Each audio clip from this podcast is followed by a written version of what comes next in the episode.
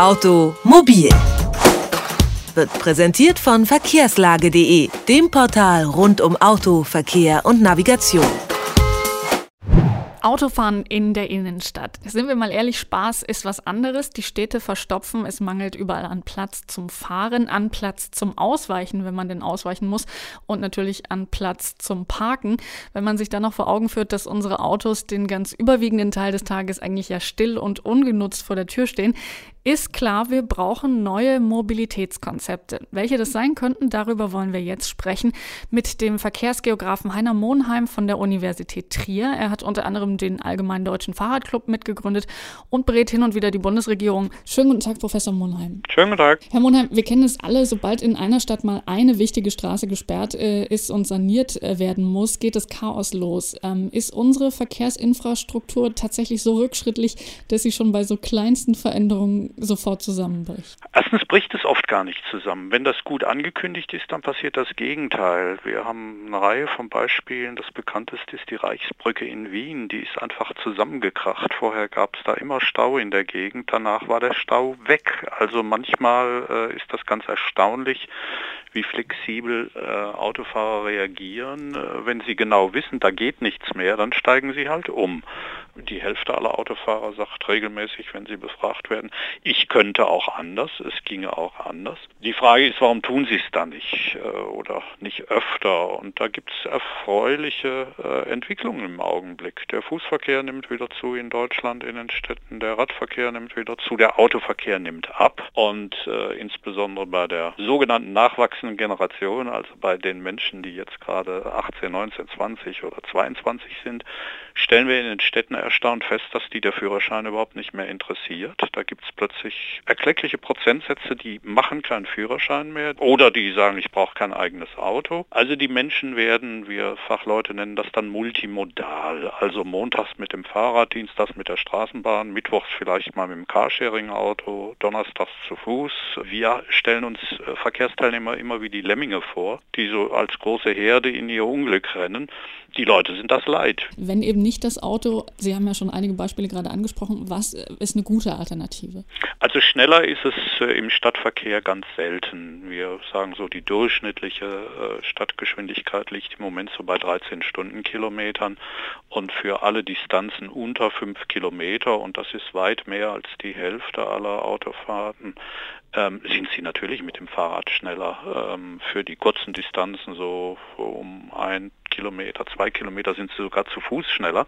Äh, das Auto ist bei Leibe nicht immer die beste Alternative. Wenn Sie genauer hingucken, dann würden Sie wahrscheinlich für die heute stattgefundenen Autofahrten in Städten sagen, 20 Prozent davon sind solche, wo man bei nüchterner Betrachtung sagen müssten, ja, das ist vernünftig, dass die mit dem Auto gefahren sind. Bei 80 Prozent würden Sie sagen, nee, das geht anders auch und das geht anders sogar besser.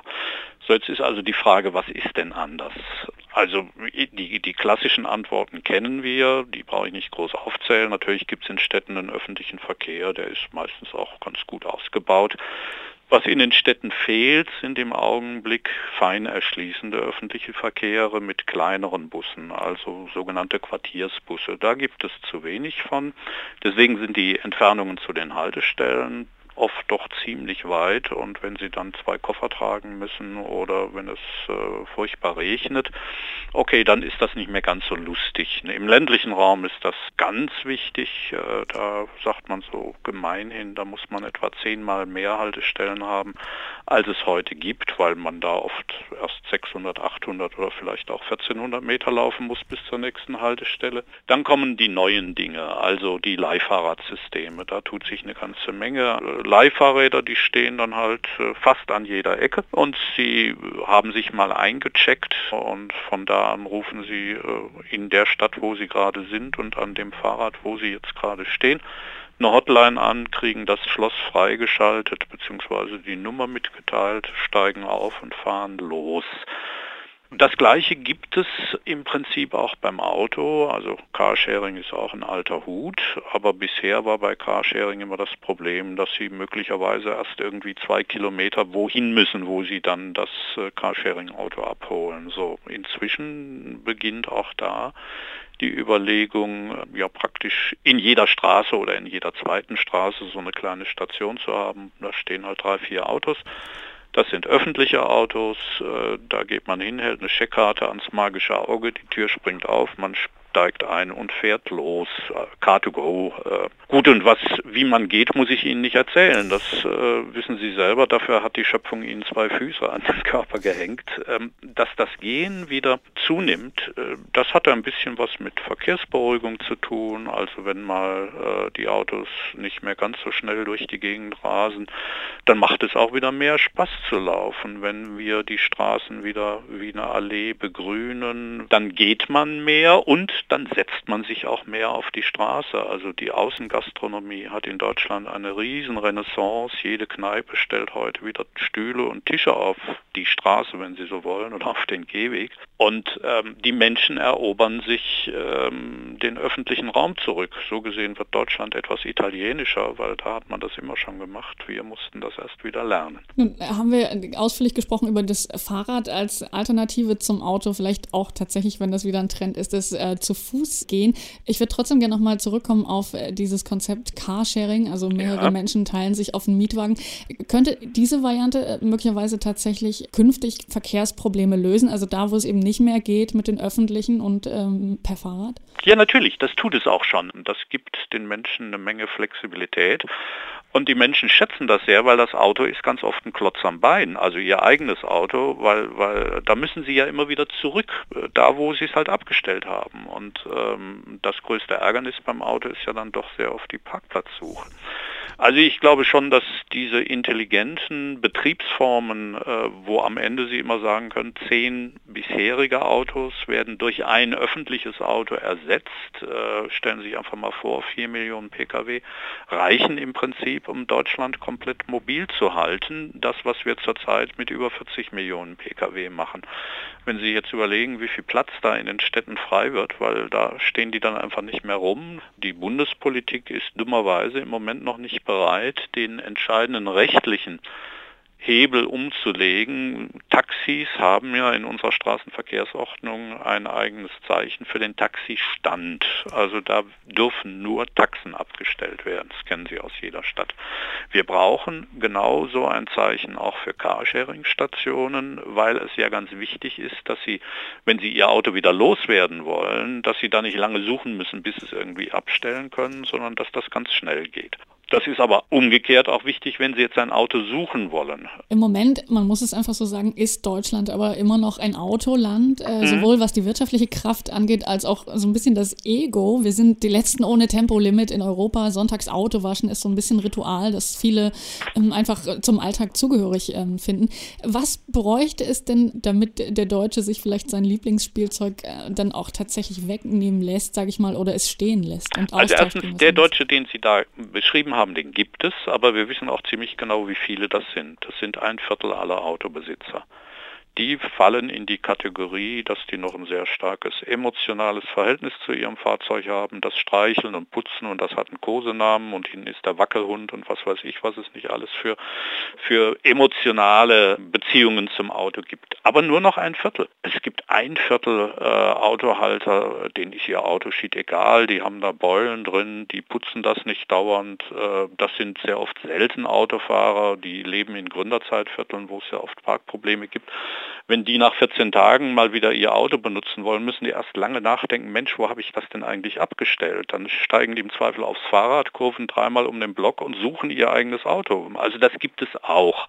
Deswegen müssen wir uns hüten, aus den Deutschen jetzt, äh, ich sag mal so, so äh, manisch autofixierte Menschen zu machen. Ich glaube, die Bürger sind sehr differenziert. Wer manisch autofixiert ist, das sind unsere Entscheidungsträger in der Politik. Die sind also noch lange nicht so weit, wie äh, die Bürger sind und hin und wieder kriegen die Politiker dann ja auch eine Quittung dafür, dass sie nicht so weit sind, spätestens wenn das Benzin so teuer wird, und das wird es werden, weil es ein knappes Gut ist. Und spätestens, wenn in Europa überall eine Pkw-Maut eingeführt ist, das wird auch kommen. Also wenn Sie mal nach Singapur fahren, das ist das weltweit erste und erfolgreichste Mautbeispiel, was es gibt. Da gibt es keinen Stau. Die haben mit Hilfe von Mautsystemen ganz schnell ihre Stauprobleme gelöst. Nur wir wollen halt Stau in Deutschland. Wir mhm. brauchen dringend unseren Stau, habe ich manchmal das Gefühl.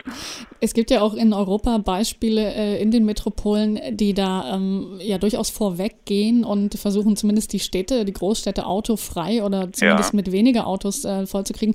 Können Sie vielleicht ein paar der Experimente nennen, die dort ähm, äh, laufen, von denen man vielleicht was lernen kann? Also Kopenhagen ist sicherlich das interessanteste Beispiel, weil ähm, da, das ist die Fahrradhauptstadt äh, Europas für eine große Stadt äh, mit einem Radverkehrsanteil, da sind die immer noch nicht zufrieden, über 40 Prozent. Die wollen den nochmal auf 50 Prozent steigern. on Das ist einfach eine, eine, traditionelle Fahrradstadt, so wie eigentlich alle Städte es noch in den 50er Jahren waren, aber die haben das in Kopenhagen halt gepflegt und beibehalten. London ist sicherlich in den letzten Jahren wegen seines Mautsystems vor allem ähm, bekannt geworden. Die City Maut in London ist gerade äh, auf etwa die doppelte Größe erweitert worden. Die ist auch relativ erfolgreich, ist allerdings nicht so wahnsinnig intelligent. Also äh, verglichen mit dem, was ich von Singapur gesagt habe, ist, da fahren Sie halt einfach nur über ein Cordon, sagen wir, also über so einen Ring und wenn Sie dann drüber fahren, müssen Sie quasi Eintritt für die Innenstadt bezahlen.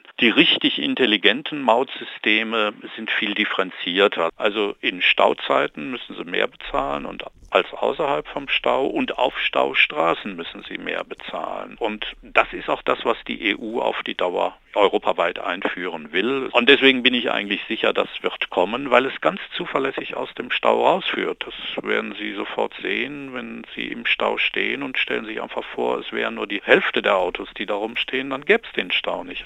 Dann müssen wir noch mal ganz kurz die Autoindustrie ansprechen. Ich denke, die Autoindustrie steht jetzt so ein bisschen am Wendepunkt. Also bis vor kurzem war die berühmte Rennreiselimousine, also ein möglichst großes, möglichst schnelles, möglichst schweres Auto. Jetzt ist die Autoindustrie dabei, den Kleinwagen wieder zu entdecken, leichte Autos, verbrauchsarme Autos, emissionsarme Autos und natürlich geht die Zukunft dahin, weil ja normalerweise im Auto nur eine Person drin sitzt im statistischen Durchschnitt. Und wenn ich dann mal eben tatsächlich ein Auto brauche, wo ich auch fünf Leute mit transportieren kann, ja, dann gehe ich eben zur Carsharing-Station und hole mir das größere Auto. Herr Monheim, zum Abschluss vielleicht noch eine persönliche Frage. Sie unterrichten ja in Trier, leben aber in Bonn.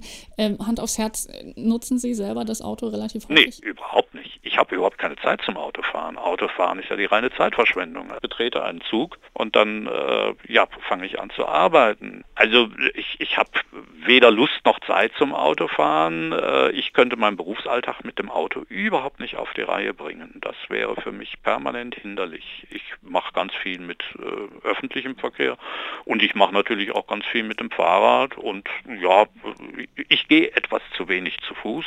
Äh, das liegt ein bisschen an meiner Zeit, weil ich äh, zum zu Fuß gehen braucht man halt ein bisschen Zeit. Das mache ich dann eher am Wochenende, äh, wenn es dann wirklich ums Spazieren gehen.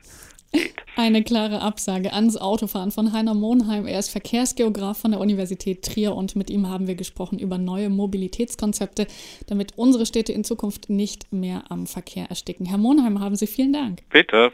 Automobil. Jede Woche präsentiert von verkehrslage.de.